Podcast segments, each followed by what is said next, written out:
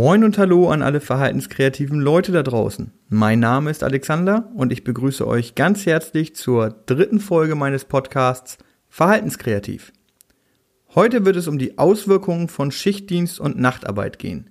Wir werden darüber reden, wie sehr unsere Gesundheit und unser Sozialleben davon beeinträchtigt wird, welche Vorteile der Schichtdienst bietet und was wir tun können, um die negativen Auswirkungen zumindest abzumildern. Am Schluss werde ich mich bei einigen von euch mit einer steilen These noch so richtig unbeliebt machen. Ihr seht also, es lohnt sich dran zu bleiben.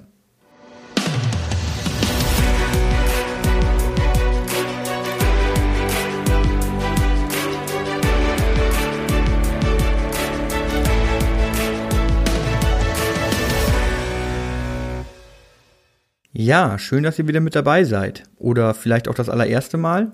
In dem Fall herzlich willkommen bei den Verhaltenskreativen. Wir wollen heute über Schichtdienst sprechen.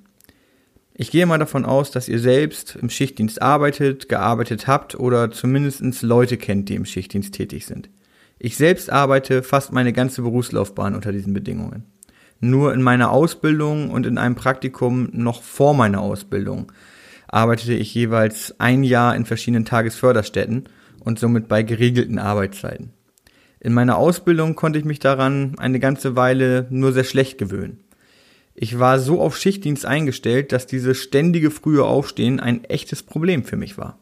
Damals hatte ich natürlich auch noch ganz andere Bedürfnisse. Ich war oft bis in den frühen Morgen unterwegs. Wenn ich Spätdienst hatte, habe ich teilweise bis 12 Uhr geschlafen und bin nahezu direkt nach dem Aufstehen los zur Arbeit.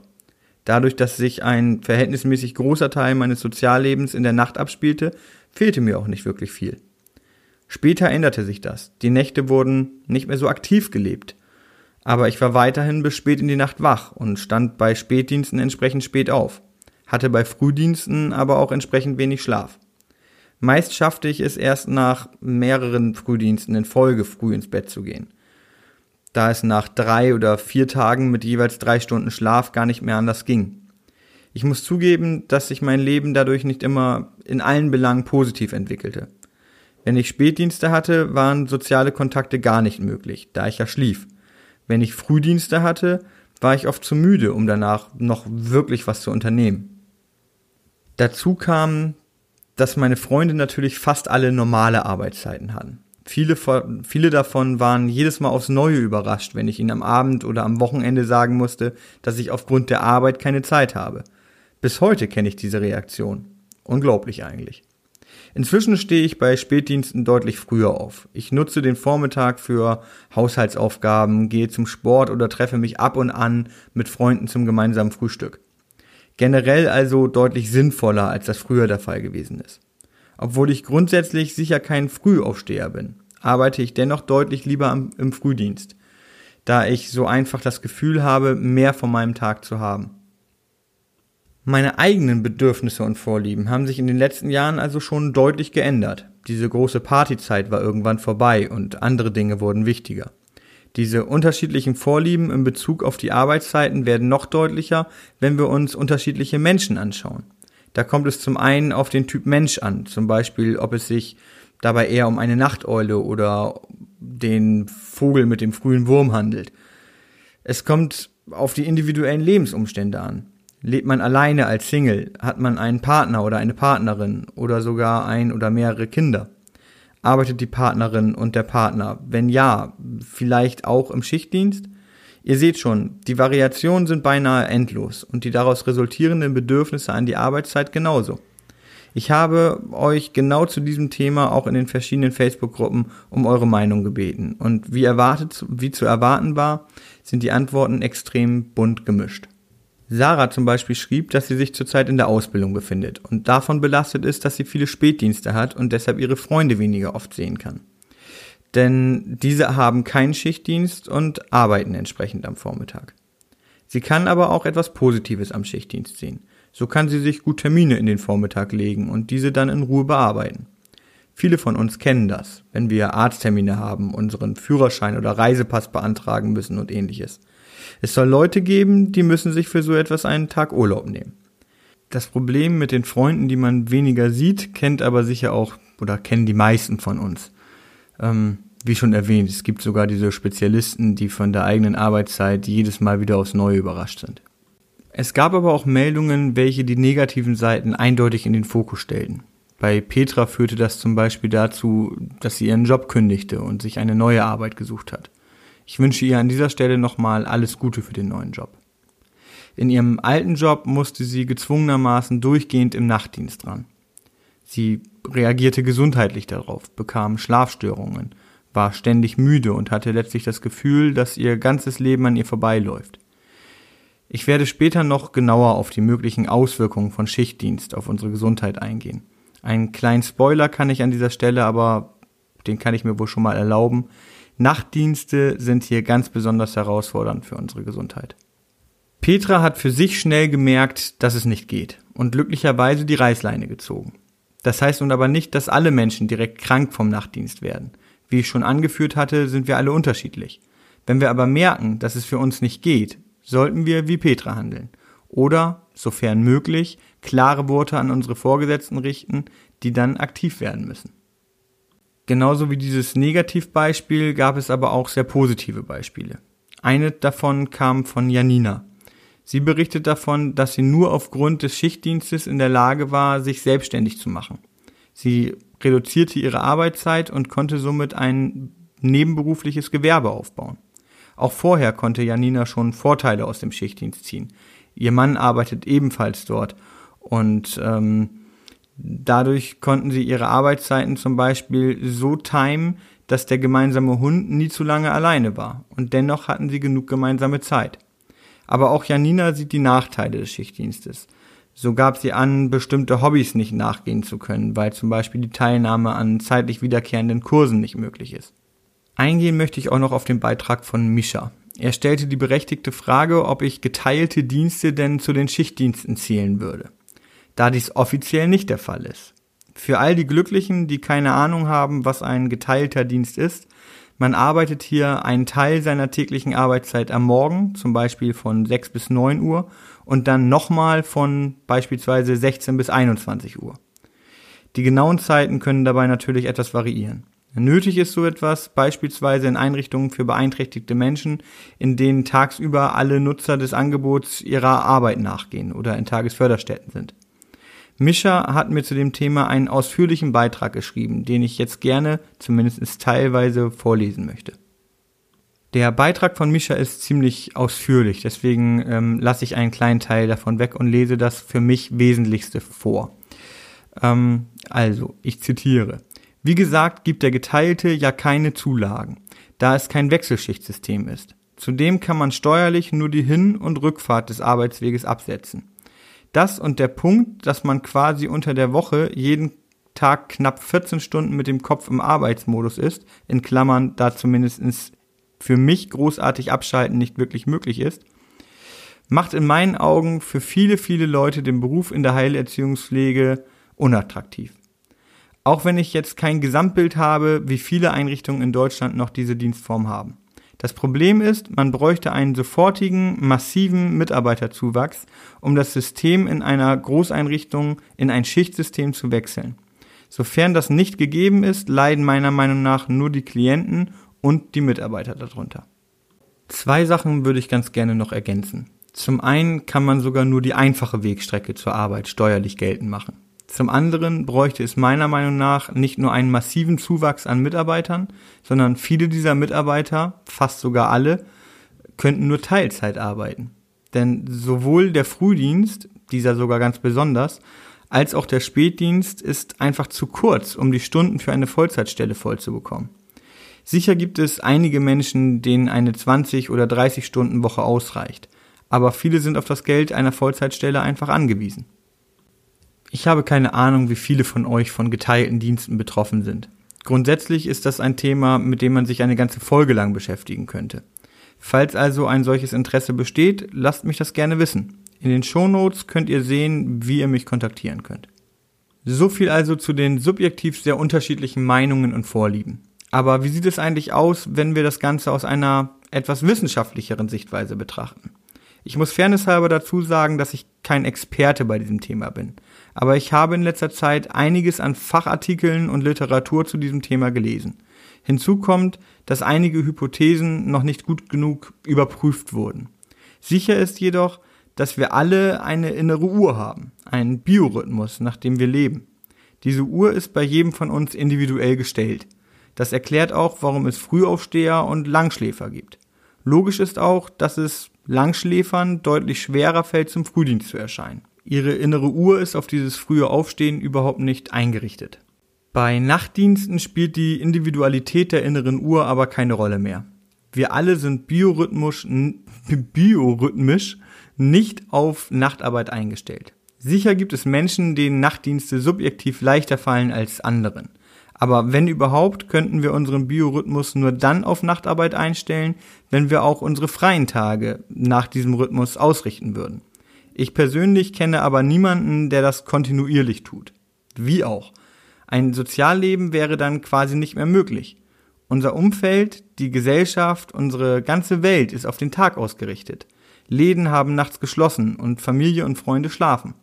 Also passen wir unseren Biorhythmus an den freien Tagen wieder an. Vielleicht gibt es Menschen, die ihr Leben ein paar Monate komplett auf Nachtmodus stellen können. Aber ein Leben lang kann ich mir das nur sehr schwer vorstellen. Der Nachtdienst wird dann auch in allen Fachartikeln besonders hervorgehoben. 2007 stufte das Internationale Krebsforschungszentrum der WHO, also der Weltgesundheitsorganisation, den nächtlichen Schichtdienst sogar als wahrscheinlich krebserregend ein. Ob zwischen Schichtarbeit und Krebs ein kausaler Zusammenhang besteht, ist noch hoch umstritten. Wissenschaftler vermuten jedoch, dass der Mangel an Melatonin das Risiko einer Tumorbildung erhöht. Das Hormon wird vor allem in der Dunkelheit produziert. Menschen, die nachts im Hellen arbeiten müssen, können dieses nicht so gut produzieren. Ein zu niedriger Melatoninspiegel steht zum Beispiel im Zusammenhang mit Schlafstörungen, aber ihm werden auch weitere Effekte zugeschrieben, auf die ich hier aber nicht eingehen möchte. Wie gesagt, ist die Hypothese, dass ein erhöhtes Krebsrisiko durch einen geringen Melatoninspiegel besteht, ähm, auch noch weiterhin umstritten. Außerdem ist zu erwähnen, dass die Entstehung von Krebs niemals nur auf eine Ursache begrenzt ist. Nachgewiesen wurden dagegen aber andere problematische Zusammenhänge von Nachtdienst und Gesundheit. So schlafen wir tagsüber kürzer und meist schlechter, als wir dies in der Nacht tun, da unser Biorhythmus gegenseitig gestellt ist. Dies führt dann häufig zu Müdigkeit, Schläfrigkeit und damit zu einer verringerten geistigen Leistungs- und Reaktionsfähigkeit. Diese Auswirkungen nehmen nachweislich im Alter zu. Ab einem Alter von circa 40 Jahren nehmen auch Schlafstörungen, wie zum Beispiel Schlafapnoe zu. Schlafapnoe sind nächtliche Atemstörungen bis hin zu Atemaussetzern. Auch der Anteil von Tiefschlafphasen wird mit dem steigenden Alter geringer. Daraus resultiert, dass insbesondere Nachtdienst für älter werdende Kollegen immer anstrengender werden. An dieser Stelle würde ich gerne die jungen Kollegen von euch darum bitten, dies zu berücksichtigen. Falls ihr einen älteren Kollegen habt und dieser darum bittet, weniger oder gar keine Nachtdienste zu machen. Nicht immer ist das aus organisatorischen Gründen machbar. Aber manchmal wird solch ein Wunsch auch abgelehnt, weil es für unfair erachtet wird, dass die Jungen mehr Nachtdienste machen als die Alten. Das ist es aber nicht. Unfair wäre vielmehr, das Gleiche zu erwarten, wenn nicht mehr die gleichen Voraussetzungen vorhanden sind. Mittelfristig sind Schlafprobleme und mangelnde Erholung ganz sicher nicht von Vorteil für die Gesundheit. Es hat sowohl Auswirkungen auf unser Immunsystem wie auch auf unsere allgemeine seelische Verfassung. Das erklärt auch den vermuteten Zusammenhang von Schichtarbeit und Burnout oder Depression. Aber auch hier muss dazu gesagt werden, Schichtdienst ist nie die alleinige Ursache für eine Erkrankung oder einen Erschöpfungszustand. Er kann aber ein wichtiger Baustein sein. Ob nun auch Erkrankungen des Herz-Kreislauf-Systems oder Diabetes mit Schichtdienst in Zusammenhang stehen, beziehungsweise das Risiko durch den Schichtdienst erhöht, wird zwar immer wieder vermutet, bewiesen ist es aber noch nicht. Zusätzlich zu den direkten Auswirkungen auf unsere Gesundheit hat der Schichtdienst aber ja auch noch die schon erwähnten Auswirkungen auf unser Sozialleben. Neben dem beschriebenen Biorhythmus unterliegen wir auch einem sozialen Rhythmus. In unserer Gesellschaft ist das ein abendlicher Rhythmus. Auch heute noch arbeiten die meisten Menschen wochentags zwischen 8 und 18 Uhr, weshalb sich ein Großteil der Freizeitangebote in unserem Kulturkreis auf den Abend und die Wochenenden konzentriert. Somit ist es uns im Schichtdienst häufig nicht möglich, an einem Vereinsleben oder anderen Freizeitaktivitäten teilzunehmen. Hierdurch, hierdurch kann ein Ungleichgewicht zwischen Arbeit und Freizeit entstehen, was nachweislich wieder negative Auswirkungen auf unsere Gesundheit hat. Ich vermute einfach mal, dass viele von euch noch recht jung sind, vielleicht noch am Anfang ihrer Berufslaufbahn stehen und eventuell sogar an der einen oder anderen Stelle dachten, der soll sich mal nicht so anstellen. Ich vertrage den Schichtdienst super und Nachtdienste sind klasse, denn ich habe da weniger zu tun und werde sogar noch besser bezahlt. Das mag schon sein. Und vielleicht seid ihr sogar mit einer außergewöhnlich guten körperlichen und psychischen Konstitution gesegnet. Generell ist aber zu sagen, dass sich die Belastung des Schichtdienstes im Zuge der Karrieredauer ändern wird. Sascha Gärtner identifizierte 2008 drei unterschiedliche Phasen. In der sogenannten Anpassungsphase stellt sich heraus, ob ein Mensch überhaupt für den Schichtdienst gemacht ist. Aus diesem Grund ist die Aussteigerquote in den ersten fünf Jahren auch recht hoch. Diejenigen, die bleiben, werden den Schichtdienst in den ersten Jahren vermutlich auch gut verkraften. Die Sensibilisierungsphase startet nach zwei bis sechs Jahren und dauert bis zu 20 Jahre an. In dieser Phase fühlen wir uns an den Schichtdienst angepasst. Negative Auswirkungen wie zum Beispiel Schlafstörungen sind aber meist schon zu erkennen, unter Umständen aber noch in einem sehr geringen Ausmaß, je nachdem, wie gut wir mit dem Schichtdienst zurechtkommen. Nach 15 bis 25 Jahren treten wir in die Akkumulationsphase ein. Das Beeinträchtigungsrisiko steigt nun überproportional und äußert sich in höheren Ausfallzeiten oder Dienstunfähigkeit. Außerdem steigt die Gefahr für Magen-Darm-Erkrankungen wie chronische Gastritis, Herz-Kreislauf-Erkrankungen und psychische Probleme. Noch einmal, das Risiko für Beeinträchtigung steigt überproportional. Es ist also nicht zwingend, dass ihr davon betroffen sein werdet, aber die Wahrscheinlichkeit wächst im Alter immer weiter. Die genannten Auswirkungen sind bei einem hohen Anteil von Nachtdiensten jeweils ausgeprägter oder zumindest die Gefahr ist größer. Aber warum wollen dann so viele freiwillig in der Nacht arbeiten? Ich hatte die Hauptgründe vorhin schon kurz angesprochen. In der Regel ist im Nachtdienst weniger zu tun als am Tage.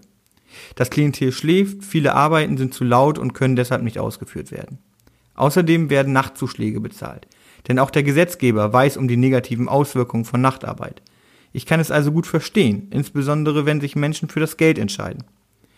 Ich habe selbst eine Weile im Nachtdienst gearbeitet. Damals habe ich meine ersten Bücher gelesen, zu denen ich nicht in der Schule gezwungen wurde. Also ich habe sogar noch was Positives davon, auch heute noch.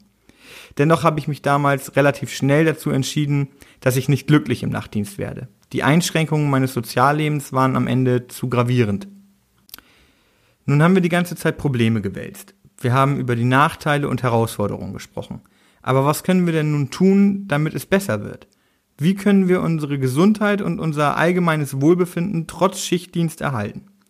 Es gibt ein paar allgemeingültige Dinge, die bei der Planung unserer Arbeitszeiten berücksichtigt werden können. Es liegt natürlich immer in der Hand des Dienstplaners und manchmal auch an äußeren Zwängen.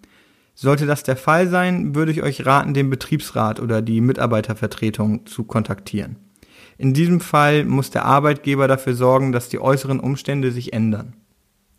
Bei der Dienstplanung können einige Dinge berücksichtigt werden, welche unsere Gesundheit entgegenkommen. Zum Beispiel sollten Schichtmodelle möglichst schnell vorwärtsrotierend sein. Vorwärtsrotierend bedeutet, dass ein Turn mit einem Frühdienst startet und auf einen Spätdienst wechselt und nicht umgekehrt. Schnell ist dieser Wechsel, wenn es sich dabei um drei Frühdienste oder weniger handelt. Langsam rotierende Schichtdienste, äh, Schichtsysteme meine ich, äh, sind deshalb so negativ, da die Spätdienstwoche praktisch keine sozial sinnvoll nutzbare Zeit überlässt. In einer Umfrage von Schichtarbeitern im Jahr 1997 haben 80 bis 90 Prozent der Befragten sich positiv über die Auswirkung von kurzen, vorwärts rotierenden Schichtmodellen geäußert, sowohl auf die Gesundheit als auch auf das Sozialleben bezogen. Befragte wurden, befragt wurden damals Mitarbeiter, bei denen das Schichtsystem kurz davor entsprechend geändert wurde. Außerdem sollten bei der Dienstplanung die Änderungen im Lebenslauf beachtet werden. Damit meine ich sowohl den Start einer Beziehung als auch die Geburt eines Kindes oder vielleicht auch die Trennung von Partnerin oder Partner. Über die individuellen Bedürfnisse, die sich daraus ergeben, haben wir ja vorhin schon gesprochen. Zu beachten ist auch das Alter der Mitarbeiter oder Mitarbeiterinnen. Die fortschreitende Belastung im Alter muss bei der Dienstplangestaltung unbedingt, unbedingt beachtet werden.